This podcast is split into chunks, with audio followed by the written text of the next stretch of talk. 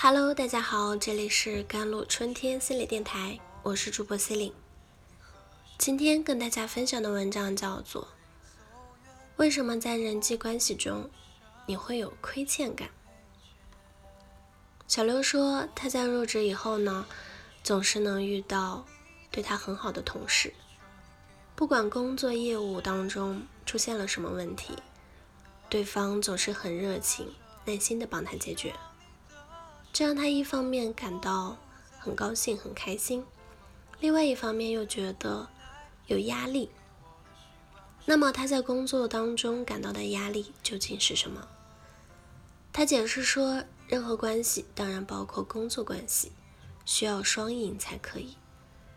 也就是说，付出和收获需要达到一种平衡，这种关系才可靠牢固。而他在这个关系当中好像获得比较多，而对方从来没有向他提出过什么要求，所以他觉得有一种亏欠感。原来他指的压力就是这种亏欠的感觉。他还补充说，如果说他为别人付出多一点的话，会感到更加的踏实，才觉得在关系当中更有主动的权利。而对方从来不提出自己的要求，会让自己觉得没有为对方做什么，也感觉到自己没有价值，担心有一天会失去这种关系。一般人有一点点这样的压力，也许不会有什么影响，而对小刘呢，就会有很大的影响。他会处处留心对方有什么需求，期待自己主动的为对方做一些事情。这样才能达到内心的平衡，但对方似乎没有什么需要被帮助的，这无疑会加剧他内心的亏欠感。生活当中呢，有另外一些人会觉得别人是亏欠自己的，而小刘与此相反，常因内心亏欠别人，惴惴不安。这显然跟他个人的心理是有关的。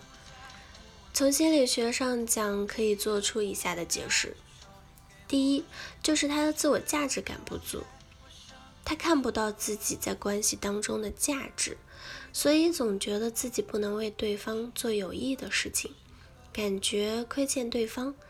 比如说，他主动的帮助对方处理电脑上的一些技术问题，对方很开心的邀请他一块儿吃饭，尽管如此，他还是觉得自己。做的太少了，对方做的太多，因此说他的内在自我价值感是不足的。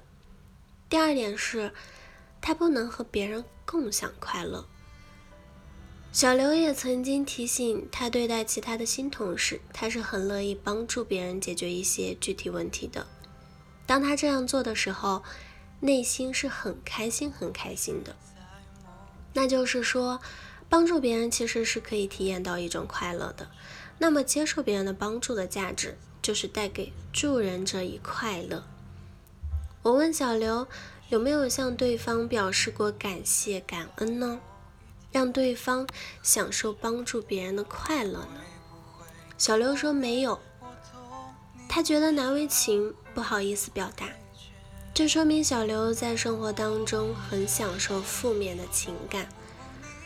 而对正面积极的情感是不善于享受，也不能够主动的分享表达的。第三是早年被剥夺的客体的关系。简单的说，早年与养育者之间形成的内在的关系模式及情感就是客体关系，有三个要素构成。第一个要素就是我们自己，第二个就是养育者。第三个就是我们早年的自己跟养育者之间的情感的连接。小刘的内在客体关系模式大概就是这样的，就是养育者是对他缺乏关爱照顾的，而他在关系当中是需要付出的，也就是说他是一个被剥夺者。那内在的感情是一些负面的感情，而不是享受爱的积极正面的感情。因为这个关系模式是他一直以来熟悉的，所以他习惯用这样的模式去对待别人。那么在内心就会形成一个概念：我必须付出，对对方有价值，让对方觉得有用，我才能够维持这样的关系。否则，我可能就会被抛弃，我可能就会断绝这个关系。这种恐惧深深的隐藏在他的潜意识当中。出于潜意识深层的恐惧，那么他在现实当中与人交往的时候，就期待自己多为别人做出一些事情，似乎只有这样才不会亏欠对方，才能继续待留在关系当中，才能不被对方嫌弃。那小刘对前边两个解释呢表示赞赏，讲到第三个解释的时候。他默默的流泪了。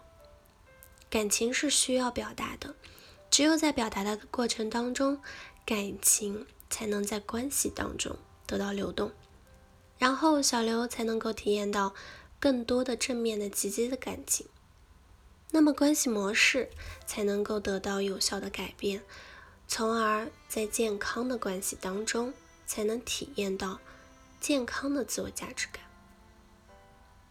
好了。以上就是今天的节目内容了。咨询请加我的手机微信号：幺三八二二七幺八九九五，我是 c e l i n e 我们下期节目再见。